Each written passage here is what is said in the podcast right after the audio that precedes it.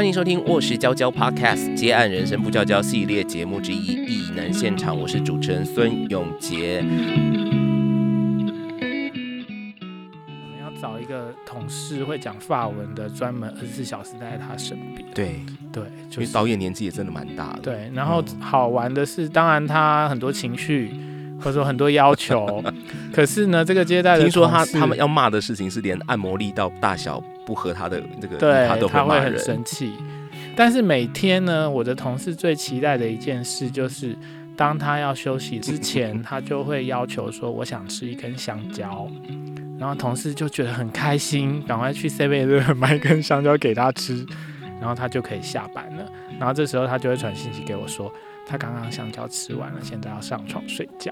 然后所有的人就松了一口气。大家都被一根香蕉制约了。对。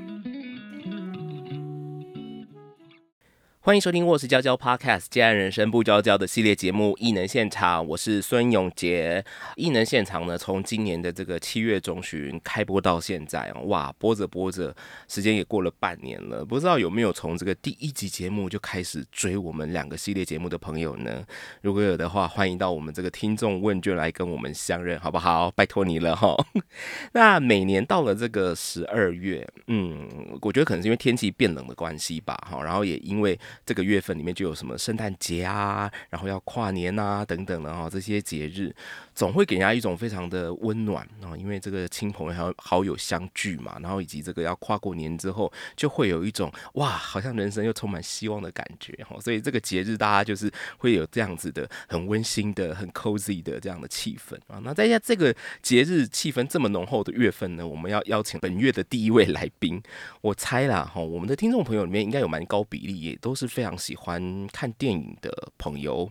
哦，那甚至于你本身就在电影业里面，那如果是这样的话，你应该有听过他的名字。他从这个呃，现在开始讲古了。他从这个二零一零开始就参与了当时台湾国际纪录片双年展 TIDF，也就是现在的台湾国际纪录片影展。那一路一直到现在哦，中间除了我等一下如果有讲错，再请他纠正我哦。中间除了这个二零一二年之外，他应该是每一届都有参与到。那特别是从这个二零一三年开始，TIDF 的这个业务正式转交给当时的国家电影中心，也就是现在的国家电影及视听文化中心。而他的身份除了是 TIDF 的策展人之外，哇，也是现在影视听中心的研发处处长。让我们欢迎处长，处长好，木材好，林木材。嗯，大家好，主持人好。啊，这个木材呢是呃跟我一样，其实是所谓这个七年级的头段班生，也就是在我们那个年代，就是还要经历过什么联考啊、布拉布拉布拉之类的，就是升学主义导向特别浓厚的那个时间哦。因为我会这样提的原因，是因为你在非常多的访谈里面，其实你都有讲到，你那个时候大二的时候，念大二的时候，还特地上台北来参加转学考。对，然后在那段期间，你就去去了西门町看电影，然后看到了一部可以说让你的人生方向从此扭转的一部片对《新天堂乐园》。对，从此之后呢，木材他就开始大量的啊、呃看电影，然后开始看大量的这个电影相关的书籍吼。所以今天节目一开始，我想来聊一个比较不是跟我们的题目这么相关的，就是。那个时候，那个人生阶段，你的心情状态是怎么样？是应该是很彷徨的吧？对，很彷徨，很灰暗，因为在学校的成绩基本上是倒数第一名。那我记得我们班上有四十六个同学，你说大学的时候，对不，然后我就是第四十六名。你那时候念的是气管，对，企业管理，然后每天上课都像游魂，常常翘课啊。那我记得我最多翘课的结束大概有到一个学期一百节，所以我其实 有一点被总结束也才几节，对 所以我有点被被盯上，还有在面临退学的边缘。嗯，那去考转学考，当然就是有点不得已啦，想说念气管完全没有兴趣，是不是赶快趁还可以转学的时候转到一个比较有兴趣一点的？你那个时候是原本预计要转去哪？我那时候预计要转去英文系耶，我也不知道在想什么。对，但还是没有考上。可是后来你就是因为这样子，那个呃，也也不能说阴错阳差，但总而言之，你就踏入了呃电影领域了。可是你还记得你那个时候，你第一份跟电影相关的工作是什么吗？其实如果是要说，嗯，应该也不是很正当的工作，嗯也不是很正常的工作，就是写稿。好、就是写为什么写稿不正当？嗯，应该说它不是一个很固定的工哦哦作啦，就是你文字产出，然后别人会给你稿费，嗯那是零星接稿，或者是人家来邀请这样子。嗯嗯嗯，那那个文类是什么？就是说要你写评论，还是要你写电影介绍，还是什么？大部分那个时候是写电影评论，哦，然后后来当然就是只要跟电影有关的都写，譬如说电影的介绍，然后甚至去访问导演，再把它写成采访稿，嗯哦，然后影展的介绍等等等，就基本上各式各样的都写过。可是你那个时候是怎么得到这一份工作的？因为我不知道在你那个时候，呃，写影评的这个情就是这样的人多吗？或者是说，尤其在因为像后来在社群时代，你知道每个人都可以。就是很轻易的把这个标签就放在自己身上，嗯，我是影评评，人，对，就是招牌砸下来会砸到五六个影评人，对，，然后我那个时代，哦，听起来好像在讲古，真的。那个时代最有名的一个网络平台叫做新闻台，哦，明明日报报新闻台。然后我大概是在大一的时候，十九岁左右，我就先成立了一个新闻台，那就写一些我自己觉得有趣的乱写啦，乱写，然后想象自己可以成为一个专业影评人，就是用一种影评人的姿态去写文章。那当然又越写越多，或者是说也有进步，然后就开始有一些片商。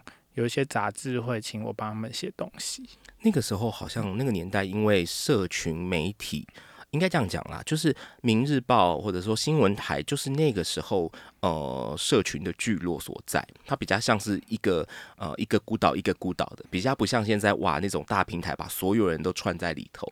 但是那个时候确实已经有非常多的，不管是出版社或者是各种译文单位，像你讲的片商，他们会在上面去找。对他们有点像更聚焦一点的意见领袖。嗯，那其实这些写影评的人在新闻台也蛮多的，也不少。那我也因为这样认识了蛮多影评的好朋友，像嗯郑炳宏、那种牛头犬，这都当时候我们常常会一起交流的人。嗯嗯嗯嗯，他们也都是持续比跟不错哈，现在都有还有在写评论的一些嗯这个、呃影评们哦。那你那个时候，你觉得影评这件事情是怎么磨练出来的？就是你的文章要写到被人家看见呢？那个时候其实初初衷很单纯啦，就是说我喜欢这个电影，啊，然后我希望借由文字的力量去推广它，或者是让大家知道我为什么喜欢。那相反的，也就是说，如果我不喜欢这个电影，我希望用我的文字能力来训练我的思考，如我如何不喜欢，不喜欢在哪里。所以，其实，在那个写作的过程，我觉得对思考是一个磨练。嗯那它也是让你的笔触，让你的表达能力可以更好。嗯所以我就这样一直觉得，诶，这很有趣啊，继续写下去。然后其实我高中最想当的是乐评人，对，我就觉得哇，乐评人很棒哎，就写东西、听音乐要。去转学考英文系，然后想当乐评人，哇但，乐评人的梦想很快就放弃了，因为 CD 太贵了，还有、呃、电影不贵吗？看电影不贵吗？对，但是电影你如果写到一个程度，其实人家会邀请你去看试片啊，是没错，对啊，你就不用钱可以看电影。我那时候就想的很天真啦，就想说，哎，虽然看电影不用钱，可是吃饭还是要钱啊，就要怎么活下去等等。不过在那个不要不用想那么多的时候，我是蛮享受写电影评论的。嗯嗯嗯，所以说，因为呃，我刚刚有说嘛，木材他大量的阅读电影相关的书籍，等于说他有输入，那这些输入东西之后，他也有透过这个写影评的方式，把这些呃知识或者是他的这些观点哦，再别把它输出，所以就是一个我觉得是一个蛮好的过程，就是你有输入有输出，然后我觉得这也会如果获得了肯定，也会激励你说哇，那我要继续啊、把这件事情做得更好，或者是更有我自己的观点等等哦，就是笔会越磨越利这样啊。嗯，好，可是很多人会把工作跟爱好分得蛮清楚的，尤其是当。诶、我说的比较现实一点，当爱好的这个事物，它可能没有办法替你带来非常稳定的收入啊，也没有办法带来很高的社会名望的时候，好比你写影评那个时候，你会有类似这样的顾虑吗？想说，嗯，那我所以是嗯写好玩的吗？还是我真的要以这个为养活自己的？职嗯，业当时候当然写的时候并没有考虑那么多，或者是说把它想象成一个副业。啊，只是说我也不知道我的正业 是什么，就先做副业。那刚刚你提到影评人这个名称嘛，那我那时候就觉得说，其实影评人这个称号应该不是自己给自己啦，应该是你的读者或是其他人赋予你，这样会比较让你有自信。好，就是你是一个别人可以认为你是影评的人，那你写出来东西有分量，然后别人会提醒你。那我我就一直写嘛，写到某个程度的时候，我发现我要自己活下去，光靠笔耕其实不是很容易。那我就开始想说，那电影这个范围里，我还有什么可以做的？嗯，那我比较幸运是说，你刚刚提到，其实在网络上我有个身份嘛，就像木材，这个是我的笔名。可是我实际上还有我真实的人生。我在那个时候其实有一点错乱，就是当我跟别人谈谈论电影的时候，诶，我有点希望他们知道我是木材，哦，可是他们不一定知道，所以就在这个好像两个平行线。两个平行世界里过生活，可是最后我决定，我是不是可以把这两条平行线交错在一起，然后就变成一个真实的我？那这个真实的我，希望是可以在电影世界里继续工作，继续活下去。因为其实从你的这个呃网络上找得到的各种资料，你的履历其实呃你你算是一个蛮杂食性的工作者。那你当然都跟这个电影有关啦，都在这个产业里头。比如说你曾经当过呃好几部像是这个纪录片的院线统筹。哦，就是安排这个呃放映这样，然后也一直有在写影评。后来你也成为《鸡公报》的总编辑，然后你也当影展的评审。那当然，大家现在最熟悉你就是 TIDF 的这个策展人工作。这些工作有一个共同的核心技能吗？技能哦，对啊，就是怎么贯穿呢？虽然说你要用一个很粗略的方式说，你都就是在电影业嘛，对。但是这些工作其实真的有这么相像，或者是它是可以互相为用的吗？嗯，当然，我觉得回顾自己这个历程，有一点做中学啦，然后学中做啊。可是，一块一块拼起来。对，可是如果你说有一个核心技能的话，我认为那个技能就是俗称的转化。好，然后这个转化会来自于它，就是你看一部电影，基本上你要转化出来的东西，它就是考验你你怎么去看电影。哼，所以你的观点跟你的转化能力。我觉得在这几个工作里一直都是贯穿的。那你会因为一直做或者是一直训练，把你的能力值提高，嗯，那你可能做的事情就会越来越不一样，或者是越来越有不同的位置。嗯，可是写影评跟当策展人转化出来的东西是一样的吗？同一部电影的话，嗯，我觉得是类似的，类似在在我看来是类似，因为影评就是你用文字重新书写它，那有你的观点，也有。部分是你想要介绍给观众的，嗯，那策展也是他在你策展的主张里，其实这个片子可能在它的光谱上有一个位置，你要去定位它，然后你也要透过影展介绍它，让观众知道，然后如何把你认为在影片里重要的讯息，透过策展的转化再传送给观众，所以可能更复杂一点，因为中间还有很多你得克服的现实条件、现实问题。所以影评跟策展对我来说都是蛮有明确的叙事线在，嗯，那你能掌握这个叙事线，你就可以把你看到的传递的更好。可是你觉得如何成为像你这样一个多才多功的人？这还是还是大环境所逼啊？就是在这个产业，就是势必得要这么扎实。对啊，但你这样说，我觉得我也有点是被大环境所逼，因为我光靠写写影评我活不下去，那我只好再做一个什么什么。对，有这么可怜吗？可是我觉得机会来的时候是要把握住，然后要撑住。好，那这个撑住，有从很多面向意义来说，你的身心灵要撑住，然后你可能家庭的经济状况不要太差，好，然后你可能欲望不要太多。其实我是觉得撑得住的。那有有讲那些条件加起来，其实蛮难的。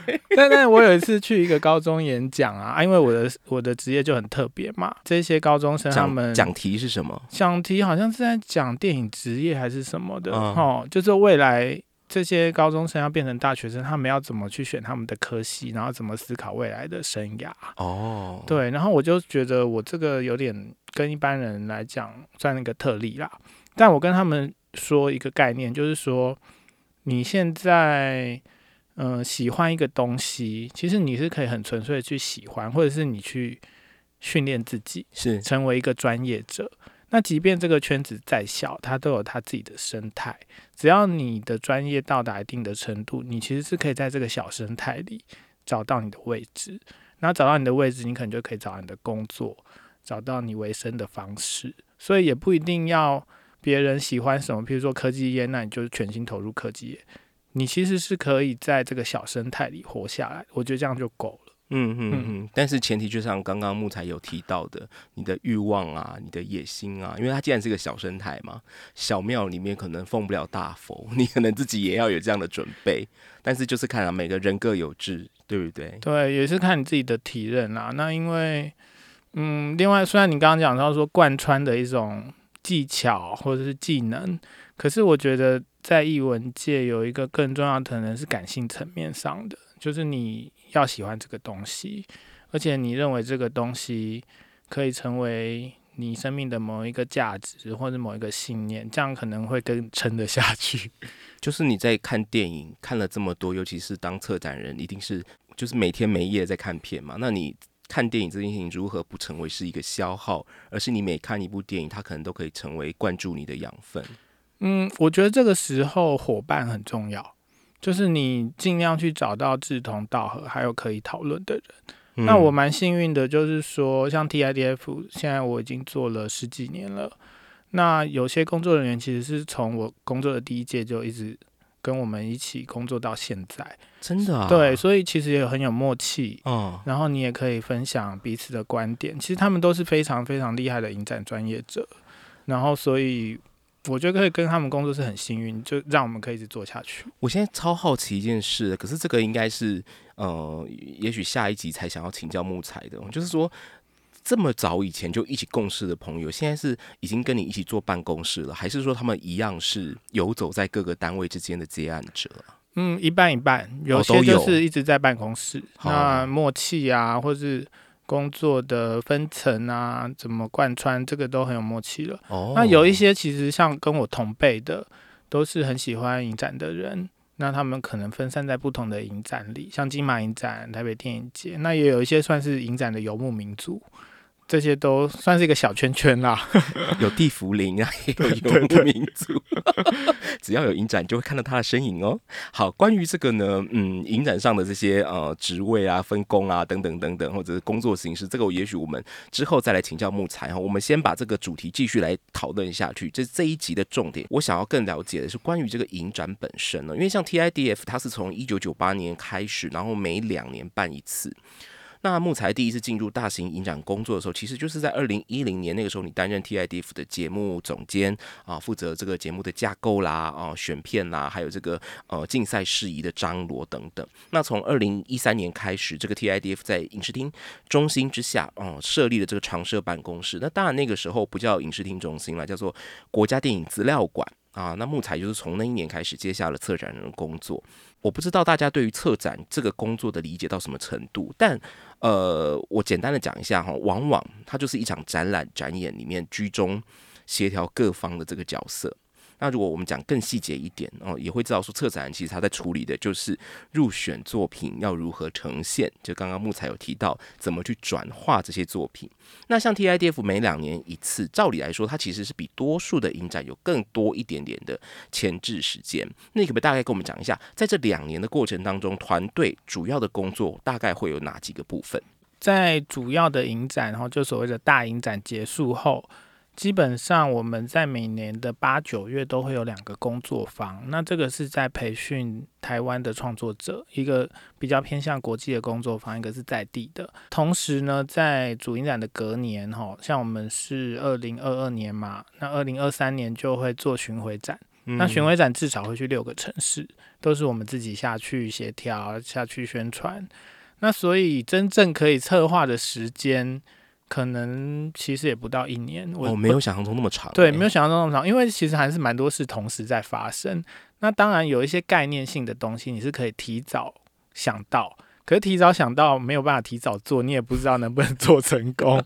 所以像如果是现在是十二月的话，我们基本上都有一点火烧屁股，就在想说这个节目能不能要明年就是主影展的对，然后这个影人会不会来，评审能不能来？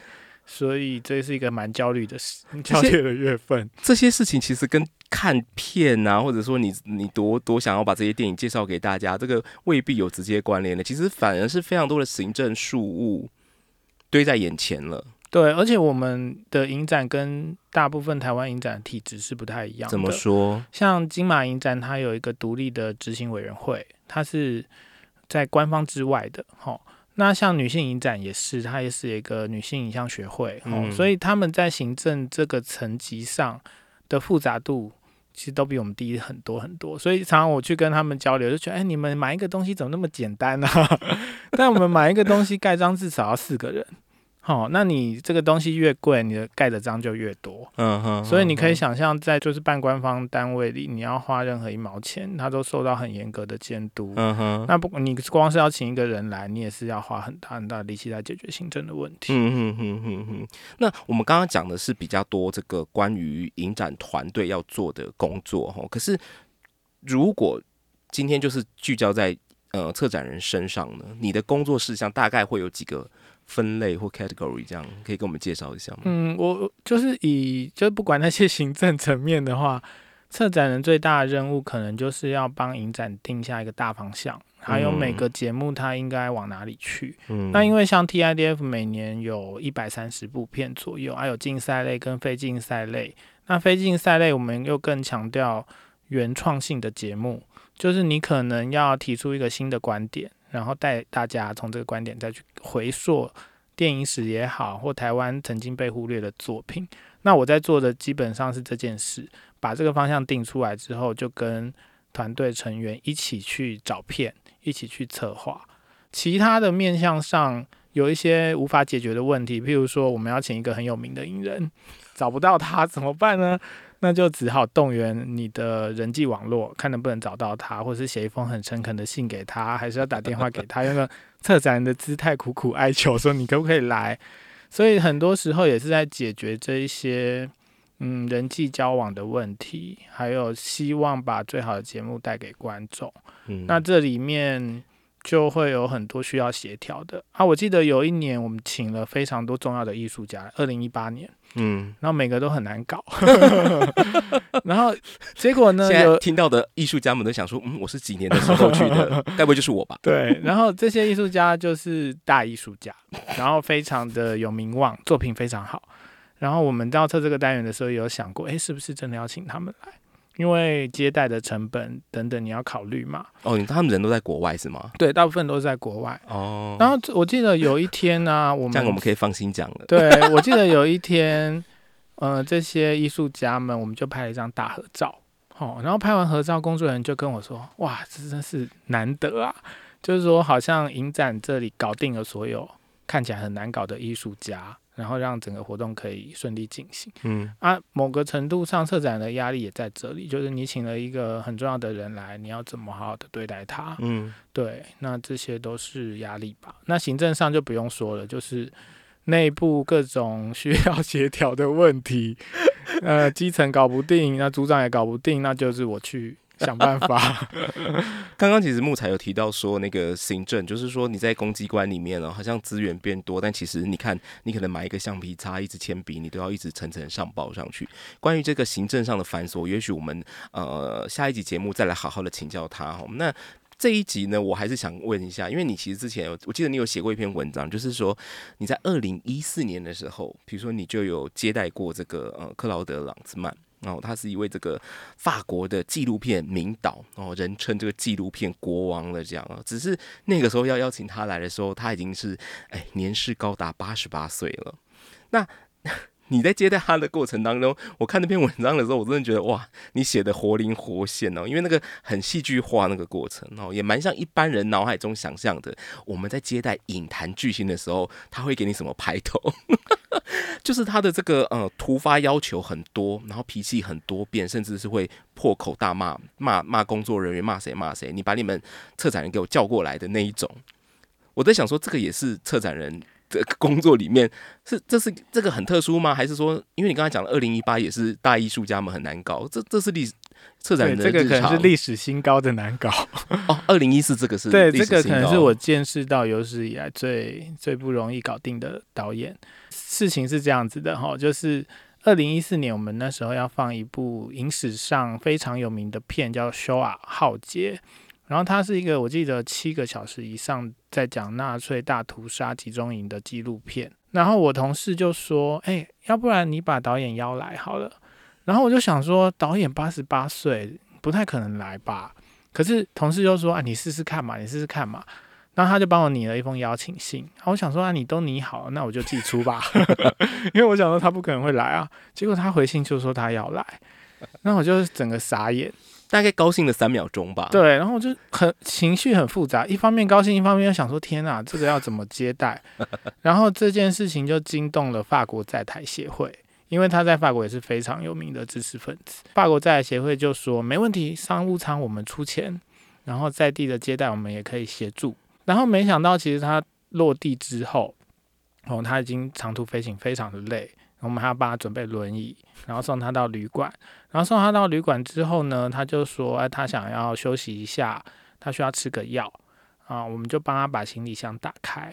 结果发现他行李箱大概有一半的空间全部都是装他的药，哇，然后这时候我就觉得哇，这个可能要找一个同事会讲法文的，专门二十四小时待在他身边。对，对，因就是为导演年纪也真的蛮大了。，对。然后嗯好玩的是，当然他很多情绪或者说很多要求，可是呢，这个接待的听说他他们要骂的事情是连按摩力道大小不合他的那个，对他都他会很骂人。生气。但是每天呢，我的同事最期待的一件事就是，当他要休息之前，他就会要求说：“我想吃一根香蕉。”然后同事就觉得很开心，赶快去 Seven 买一根香蕉给他吃，然后他就可以下班了。然后这时候他就会传信息给我说，他刚刚香蕉吃完了，现在要上床睡觉。然后所有的人就松了一口气。大家都被一根香蕉制约了。对，可是就是有点又爱又恨的心情，因为他的作品很重要。然后他在离台前的那一天，就拍着我的脸颊说：“谢谢你们的招待。”然后我就觉得哇，这个好复杂哦，这几天被你搞得要死。可是好像化敌为友，嘿。然后他还说我去法国巴黎可以去他家找他。嗯嗯哼，这代表说真的是对你们的这个呃整个接待的过程里面，其实是给予一个蛮高的肯定。对，应该是当然，那个过程想死的时刻，我相信也不少。没错，对啊，不过当然也蛮有感触，因为会看到这篇文章，是因为那个时候导演就是过世了嘛。哦，所以说才会有人邀木材来写一篇专文，哦，算是帮大家呃重新的认识或者是重新的导读这位导演哦。好，那呃，我觉得接下来这个问题，我我其实也是呃，对于这个 TIDF 两年为一期这件事情的好奇啦，就是说，我们知道纪录片它往往是在反映一个当代社会的现况也好，或甚至于是更积极一点的，他要想要做出某一种回应。可是我们都知道，这个年代就是社群为王的年代，就是所有的观众，甚至包括我们自己，这个专注力都越来越短。那你觉得这两年为一期的这个策展的节奏，会不会显得在这个时代之下就越来越吃力啊？嗯，我是觉得还好诶，因为其实像国际上，嗯、当然双年的影展是比较少，没有错。可是因为它是以纪录片为主的，大家都知道拍纪录片比剧情片要花上更多的时间。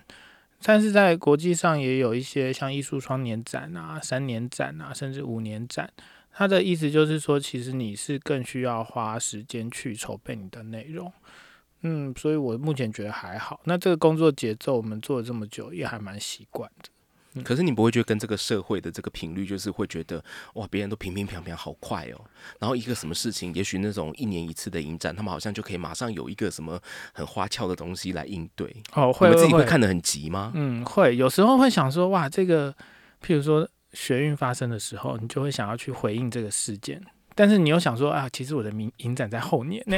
对，那这个东西就让我们去想说，其实你用一个最简单的策展或一个单元去回应当下的一个事件，这件事情是不是得意？哦就像你说纪录片不是新闻一样，因为新闻可以马上拍、马上播出、马上有影响力。可是你去拍纪录片，很多人都会问你说：“哎、那你什么时候要播出？”你又讲不出来，所以我们总是在一个延迟的情况。那这个延迟也让我们去考验我们说，我们看待事情的深度是不是可以跳脱那个即时性？我们从一个事物里面能不能提炼出其实可以适用在更多事物上的一种精神，嗯或者一个本质？嗯那如果这件事情可以做到，那其实观众来看纪录片，他不会去奢求说我要看到一个即时性的东西，而是可以慢慢的看进去说啊，这个事情其实也许可以反映我的人生、我的生命。我觉得这个比较重要了。听起来就是纪录片的策展单位跟他们的观众彼此都要耐得住性子，这 真是一道修行的工作安内哈。对，那其实台湾的大小影展真的蛮多的哦，比如说有呃，当然像金马影展就是综合性影展，然后也有像刚刚提到的女性影展，这就是议题性影展，而且它也已经三十周年了哈，非常不简单。然后当然台湾后来也有非常非常多的地方影展啊，或者是甚至于像比较鼓励这个新创作者的，像金穗奖等等，或者甚至规模更小一点的，就是以学校为单位的这样放映的校园影展都有。那你觉得纪录片之所以需要，或者是说它必须要独立成展，最重要的因素是什么？嗯，我觉得这样严格来说，其实它没有一个需要独立出来的文类啦。它可以在综合影展里有一个纪录片单元，或是混合的，这都没有问题。可是我觉得这个比较回到是说，当它已经成为一个以纪录片为主题的影展的时候，其实策展单位的压力相对会更大。就是说，嗯，它逼迫你必须在这个文类里面，在这个类型里面找到更多的可能性。那这个其实是考验你策展团队如何转化纪录片，而不是只是说啊，我标榜我就是以 纪录片影展这样子。嗯、我是把这个视为嗯一个压力啦，然后也是说一个可以开展的空间。然后另外我想说，纪录片这种电影类型，其实在台湾的情况很特别。我说相较于其他国家，因为你看纪录片也可以上院线，然后我们也有很好的 VOD、MOD 平台，甚至台湾观众接受纪录片的程度其实比国外来的高很多真的吗？真的吗？真的真的，当我跟他们说台湾一年有十部纪录片上院线的时候，那些国际友人都不敢相信。那我们电视上也有嘛，所以我觉得以台湾的情况来讲，像纪录片影展 TIDF 也有非常非常多的观众，这个在世界上都很罕见，嗯而且观众的观影族群都是偏年轻的。我们有做过调查，主要的观众大概是在十八到三十五岁。哇，真的很年轻哎、对，这个情况是怎么出现的？我我蛮蛮好奇的。你们有做过研究吗？我们是没有做过研究，可是我觉得普遍年轻世代他们是不是会觉得看纪录片是一个一个很 fancy，或者是说啊代表我很有深度的事情？我不晓得啦。可是你看看木材哥现在被纪录片折磨了多辛苦啊！对，可可是你不能否认，就是说在台湾这个这几年的情况哦，纪录片确实带动很多议题，然后它确实改变了很多事情啊。举例来讲，像去年金马奖最佳纪录片《九嗯枪》。嗯，哦，他一拍出来，很多讨论，很多也许是争议，可是它还是正向的讨论。我觉得这个都是台湾社会很需要的一股力量。嗯嗯嗯。那你你刚刚说，其实你也不觉得说纪录片有真的需要独立成展，那它其实反而是更呃筹办一个纪录片影展，反而是更压力 压力的来源，它真的很难的。那你为什么会往这个坑里跳呢？你当初你做这么多电影工作，你大可去金马影展啊，去其他的台北电影节啊，布拉布拉布拉的，嗯为什么你偏偏在 TIDF 留下来？因为我总觉得纪录片除了是一种故事的载体之外，它还有很多可能性在。嗯那这个可能性在我所熟悉的电影领域里，我觉得是很独特的。譬如说剧情片，你可以想象嘛。那实验电影当然它可能很多形式上的不同，哦，可是纪录片它其实包含了这两种，甚至更多种。嗯或家庭电影啊、业余者的电影啊、影像的日记啊、录像啊这些东西，其实它都可以在纪录片的范畴里被讨论。嗯所以我有时候测一测，我就觉得，哎、越来越有意思。而且除了台湾之外，这个工作它可以带你去到国际上，你也可以借此去挖掘像菲律宾的电影、日本的电影等等。所以目前来说，我还是觉得蛮有乐趣的。哦，然后它也让你去阅读很多东西，让你去不同的国家。嗯哎，其实说到后来吼，不只说做一份工作，或者是你说真的从事跟纪录片相关的影展工作、相关工作，他有他的辛苦，有他的压力。但是回过头来，刚刚木材说一件蛮重要的事情，就是你还是可以不断在这个苦苦难的过程当中，挖掘出源源不绝的乐趣。对，然后我记得。其实有一些节目的策划，我也没有那么有把握。我在策划过程，我都会说：“哇，这个不知道 观众会会怎么反应。”但大部分测出来的其实反应都不错。嗯。然后跟很多观众聊天，他们对于几年前某一个影人的作品，还是某一个单元，他们印象都还是很深刻。所以我就觉得，哎，那这样应该还可以吧？那我就继续做吧。哦，就是你的这个，你当初的这些创意，你这些发想，其实有被看见，有被肯定，有观众有 get 到了，对，这就有继续做下去的动力。